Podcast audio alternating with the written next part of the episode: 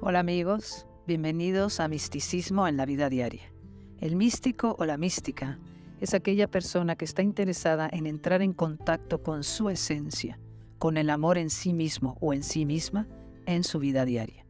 A todas esas personas que están haciendo un trabajo interior para manifestar más luz y ver el amor en cada circunstancia, les dedico este podcast. Hola, queridísimos amigos. La muerte es un cambio de frecuencia vibratoria. Al dejar la densidad del cuerpo entramos en una frecuencia más alta. Imagínense la rueda de una bicicleta que está estacionaria. Bueno, pues tú ves todos los rayos de la bicicleta, pero cuando esa rueda empieza a girar rápido, o sea, esa bicicleta va rápido, tú ya no ves los rayos de la, de la rueda, ¿verdad? Pero los rayos siguen estando ahí, ¿verdad? Pero como empezó a girar más rápido, tú no la ves. Es exactamente lo que pasa con nosotros. El cuerpo físico en el que habita el alma y el espíritu vibra en una frecuencia muy baja, es denso. Este es el plano de la densidad material. Entonces, al soltarlo, el alma entra en una frecuencia más alta de vibración porque ya no está confinada a un cuerpo físico. Entonces sigues tan vivo o más que antes. Y además estás muy susceptible cuando sales del cuerpo, a todo lo que pase alrededor de tu cuerpo, tus familiares. Es muy importante también los temas de conversación que se tocan incluso después de que se ha ido la persona. Los temas de conversación no solo en la casa, sino en el tanatorio, en la iglesia, en, en todas esas reuniones que hay alrededor de la persona que se va. Mientras más oración se haga Oración quiere decir que nos concentramos en mandarle luz, en que la luz se haga en esta alma que se acaba de ir, para que se eleve hacia la luz, porque por eso rezamos, porque vuelvo a lo mismo, como la tendencia de muchas es seguir apegados a lo que estamos dejando por miedo, ¿ok? Entonces, en la medida que los que seguimos vivos le decimos que la luz se haga en ti o busca la luz, pide ver la luz, o incluso la persona diga, dependiendo de su cultura eh, religiosa, pero mi papá decía, hágase en ti mi voluntad, ¿no? Eso era lo que él repetía. Eso es otra manera de decir, me dejo llevar, me dejo llevar, ¿no? Los rezos son pensamientos positivos de amor. Eso que le envías lo ayuda a despegarse del plano físico. Entonces, tanto antes como después, lo ideal es estar ayudándolo porque en realidad bueno, la muerte ya sé que nos da mucho miedo, pero en realidad es un regreso a casa. Es maravillosa en el sentido que una vez que ya llegamos a la luz, el amor que dicen que se siente, que es indescriptible, y el encuentro con tus seres queridos y empezar a entender de qué va la nueva etapa a la que llego, ¿no? Pero a mí sí se me hace, em, es, es muy importante los momentos antes de morir, antes de que te ceden, si te van a sedar, antes de que te ceden. Con respecto a si hay alguna diferencia en tu tránsito, si mueres sedado o no mueres sedado, eh, que yo sepa, no hay ninguna diferencia. Es que lo más importante eh, en el momento del tránsito es de qué manera aceptas lo que está pasando, de qué manera estás en paz contigo mismo, porque lo más importante del proceso es cuánta paz tienes internamente con respecto a ti, a tu vida. Entonces, el tema que si estás sedado o no, no tiene importancia, porque lo lógico es que si te sedan, te van a sedar dos días antes que te, que te vayas. Generalmente se demora dos días. Es un gran regalo saber que te vas, porque te puedes preparar, a diferencia de que sales un día por la mañana y te arrolle un coche en la calle o tengas un accidente y no te habías preparado para ella. Entonces, cuando hablo de paz, ¿a qué me refiero? Que tú te vas preparando para ir soltando ya irte despidiendo de tu familia. A lo mejor no lo dices en voz alta, pero por dentro te vas despidiendo de tus, de tus seres queridos, de tus amigos. Eso por un lado. Por otro lado, vas entrando en un proceso de aceptar tu vida como fue. Es importantísimo no irse peleado con nadie, ni con tu vida, ni con lo que te toca. Bueno, es que en realidad no morimos, la vida continúa, o sea, lo único que se queda aquí es un cuerpo, en nuestro cuerpo físico, pero el alma, el ser o el, espíritu sale del cuerpo, el alma, y el alma todavía tiene pensamientos y emociones, tiene un cuerpo mental y emocional. Entonces, si nosotros seguimos eh, que no me quiero ir, porque no puedo o no quiero dejar a mi familia o a mi pareja, eh, que no me quiero ir porque no quiero dejar mis cosas, o que no me quiero ir porque no hice suficiente y todavía tengo, quiero hacer más cosas. Es decir, cualquier pensamiento e historia que me ate a lo que estoy dejando, es decir, que me ate a la tierra, me hará más difícil el tránsito hacia la luz. Tú estás donde está tu atención. Es como si yo voy a cambiar de país y ya me tengo que ir a vivir a Estados Unidos, por decirlo así, pero mi corazón sigue en España, todo lo que me gusta está en España, este, no quiero soltar España y entonces, pero no me queda más remedio, ya voy para Estados Unidos, pero toda mi atención y todos mis intereses y todo lo que yo creo que es importante está en España, ¿cómo va a ser esa llegada a Estados Unidos? O sea, por ejemplo. Entonces, va a ser dificultosa porque voy a estar dividida entre que tengo que estar en un lugar nuevo y no quiero. En ese sentido, me ata a España, o sea, me ata lo que no quiero soltar. Entonces, con respecto, ustedes habrán oído libros sobre filosofía, bueno, el tema de post-mortem, de la vida después de la muerte, todos coinciden en que eh, te vas a encontrar en un momento dado con una luz, hablan de una luz, esto está bastante verificado, por lo menos con las SMs, una luz donde se siente un amor indescriptible y se siente una paz y lo que llamaríamos el cielo. Ahora, esta luz que está esperándonos, esto que somos, porque la luz no es más que nuestra esencia, el espíritu que somos, es que cuando nosotros morimos, lo único que está pasando es, es, es que estamos quitándonos una capa, la capa más densa de nosotros, que es el cuerpo físico, es lo único que se queda. Al quedarse el cuerpo físico, entramos en contacto con capas más sutiles de nosotros mismos. Por eso vamos hacia más luz, porque en, esencia somos luz y amor y vamos hacia esa luz y amor que somos. Pero como tengo libre albedrío, por eso digo, tú estás donde está tu atención. Del otro lado, están tus seres queridos esperándote, o tus, guías o ángeles, seres de luz. Te está esperando tu nueva vida. Pero claro, si yo, mi atención está puesta en lo que estoy dejando, porque no me quiero ir, no voy a ver la luz de inmediato y el tránsito se dificulta. Y que no se entienda desapego como una cosa fría, como si no me importara nada, como si no me importaran mis seres queridos que se quedan, como si no me importara lo que le pase a los que se quedan. No, no estoy hablando del desapego frío, estoy hablando de amor, de aceptación de la vida como se va presentando. ¿ok? Esa capacidad de fluir con lo que me toca, pues me espera algo nuevo, entonces, ¿cómo gestiono emocionalmente que ya se acabó mi tiempo aquí? Para nosotros tener capacidad de aceptación, que es lo más importante, perdón, e, en el momento de irnos, lo tienes que haber practicado en vida. La gente piensa que si hablas de la muerte en vida, la vas a invocar. No, lo que es importante es todo lo que tú te hayas practicado en vida de aprender a fluir con la vida, aprender a aceptar la vida como se presenta, aprender a perdonar, a perdonarte. Todas estas facetas del amor, en la medida en que las practicamos en la vida, el tránsito será facilísimo, ¿ok? Porque será un momento más de la vida. Ahora ya no estoy soltando una relación o soltando un trabajo, ahora tengo que soltar la vida. Pero ustedes bien saben que cada vez que soltamos algo viene algo nuevo. Entonces, ah, es el nivel de aceptación que tengamos lo que hace la gran diferencia en el tránsito. Por otro lado, mientras menos se hable de la muerte, en el ambiente familiar, más dificultan el tránsito del, del, que se va. Mientras más insisten en que se va a recuperar y no quieren hablar de nada porque es negativo hablar de la muerte, pues menos lo están o la están ayudando, porque más bien la conversación debería de ser, eh, te vamos a ayudar a que te despidas, te vamos a ayudar a que te perdones, te vamos a ayudar a que, en fin, que arregles tus asuntos íntimos, no solo lo externo de el papeleo, las cosas que haya que hacer, sino te vamos a ayudar con tu parte emocional. Pero claro, si es una, si estamos acostumbrados que en las familias no hablamos de nuestras emociones ni de lo que pasa, pues ahí tampoco tenemos una práctica para, para irnos ligeritos. A los que mejor les va claro son siempre aquellos que tienen una gran fe en la tradición espiritual que sea, es que da igual, o que tienen, que están más ligeros de equipajes, que no tienen demasiadas ideas preconcebidas, que aceptan la muerte, que fluyen con lo que hay, entonces les es más fácil llegar a esa luz. Una cosa importante, lo último que se pierde siempre es el oído, aunque esté sedado.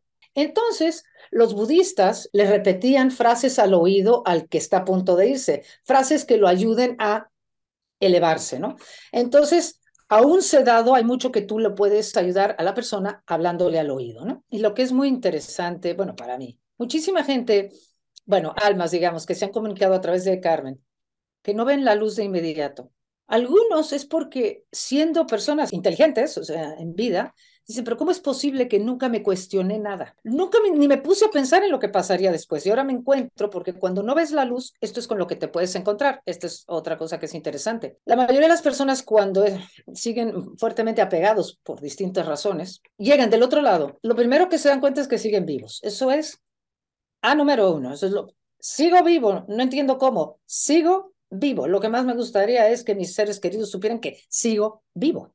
Eh, por supuesto, ves lo que has dejado, pero como nunca te cuestionaste nada, no entiendes lo que está pasando. ¿Cómo? Muchísima gente católica, o bueno, no sé si solo católica, quizá judíos también, se cuestionan, ¿por dónde está el juicio que me esperaba? No sé, un purgatorio, un infierno, un juez, y entonces no ves nada de esto. Lo que ves, lo que todos hablan es de una especie de nieblas, como oscuro, denso y frío lo que a nosotros nos han explicado, pero esto además se aclara en muchísima información, es que esa oscuridad que ves y ese frío que sientes es la oscuridad y densidad de tus pensamientos. Esto es lo que es bien interesante. Los diferentes niveles de lo que llamaríamos eh, purgatorio e infierno son los diferentes niveles de negatividad que tú tengas. Entonces, porque la luz se hace de inmediato para aquel que se va ligero de equipajes. Vámonos, me entrego a lo que hay. Es increíble cómo nosotros no nos damos cuenta cuando yo no quiero soltar, cuando la vida me pone delante, que la vida me está diciendo, ya no lo puedes controlar, ya no puedes controlar querer quedarte en este trabajo, que esta persona no quiere estar contigo, ya no puedes controlar que no querías estar enfermo, pero lo estás. La vida nos pone las pruebas para ir soltando, ¿verdad? Para soltar quiere decir que yo me entrego a la nueva circunstancia y la nueva circunstancia siempre es una circunstancia que en la medida en que yo la acepte, creceré con ella. Entonces, es lo mismo cuando llega la muerte lo mismo. Entonces, una de las cosas que nos cuesta mucho trabajo a todos es soltar el control. Por ejemplo, una vez eh, se comunica a un alma, señor que había muerto y que estaba en esta región de la niebla también, le dice a Carmen, él dice, oí unas voces, eso dicen todos, oí unas voces que me decían que me acercara a ti, que porque tú me podías escuchar, antes de entrar en lo que pasa. Cuando nosotros ya vamos a morir, eh, se sabe, el alma lo sabe. Entonces, todos nuestros familiares o los más importantes que nos van a recibir ya nos están esperando. Hay toda una comitiva de recibimiento, o sea, ahí están nuestros guías, nuestros seres queridos esperándonos. Cuando ya, ok, el ser querido ya salió del cuerpo, pero su atención sigue puesta aquí, del otro lado están todos los seres de luz y, y los seres queridos, y entonces se dan cuenta que sigue atorado porque no voltea, no voltea hacia la luz, no voltea hacia el cielo. Les susurran, les dan mensajes, busca a fulana que te pueda ayudar o acércate a no sé dónde que te pueden ayudar. Las van a acercar o a personas que son mediums o a algún lugar donde alguien va a hablar del tema que los puede ayudar a que dejen de mirar hacia la tierra y que miren hacia el cielo. Entonces, bueno, en el caso de Carmen así decían, oí unas voces, ellos no saben que las voces son de seres queridos o de sus guías, oí unas voces que me decían que tú me podías ayudar. Entonces, por ejemplo, este señor decía, yo en vida fui muy controlador. Dice, y la verdad es que no me porté nada bien con mis hijos y los hice sufrir bastante. Y ahora que estoy en este lugar he tenido tiempo de recapacitar y la verdad es que no me merezco ningún cielo y no me quiero mover de aquí hasta que mis hijos me perdonen. Esto pasa mucho. No me quiero mover de aquí hasta que me perdone no sé quién o hasta que traigan a no sé quién y que les diga yo no sé cuánto. Pues imagínate si vamos a poder hacer algo con eso. Es muy difícil. En este caso en particular, ella conocía a los hijos de este señor. Pero cuando ella hizo esa famosa llamada, yo ya no me acuerdo si no le creyeron o tenían tanto resentimiento con el padre que no quisieron saber nada de esto. Bueno, él se fue, él vino y con esa petición y él se, bueno, se fue, yo no sé a dónde fue, dejó de comunicarse. Y vuelve a, vuelve a aparecer, no sé, unas semanas más tarde, a través de Carmen, aparece, le vuelve a hablar y le dice, he tenido tiempo de reflexionar. Eh, ahora me doy cuenta que yo no puedo obligar a nadie a que me perdonen. Eh, ahora entiendo que quien se tiene que perdonar es yo a mí mismo. Y ya me he perdonado y ahora vengo a que me ayudes a ver la famosa luz que tanto dices. Y entonces nada, para ver la famosa luz, los que están del otro lado, insisto, por eso rezamos por nuestros seres queridos y hacemos misas, es precisamente porque lo único que le decimos en ese caso es pide ver la luz. ¿Cómo que nada más pidiendo el ver la luz se me va a dar? ¿Y qué pasa con todo el mal que he hecho? Y? Nadie te va a juzgar ni existe ningún castigo. Vas a seguir tu proceso, ya entenderás del otro lado, pero pide ver la luz. Es un chip mental. En el momento en que ellos desean, mentalmente ya están pidiendo otra cosa, esa luz se hace. ¿Ok? Y entonces la ven primero como una rendija, dicen, ve una rendija de luz, se está haciendo más grande, me siento absorbido por esa luz, estoy empezando a sentir un, un amor inmensísimo, cada vez es más grande, esto es ah, indescriptible, esto debe de ser el cielo, y entonces empiezan, ya estoy viendo aquí la figura de mi madre, si es que tu madre ya está ahí, o la figura de mi hermano, y entonces siempre dicen, ¿y cómo es posible que no se diga esto en las iglesias y no se diga esto en las escuelas? ¿Cómo es posible que algo tan aparentemente sencillo no se nos diga?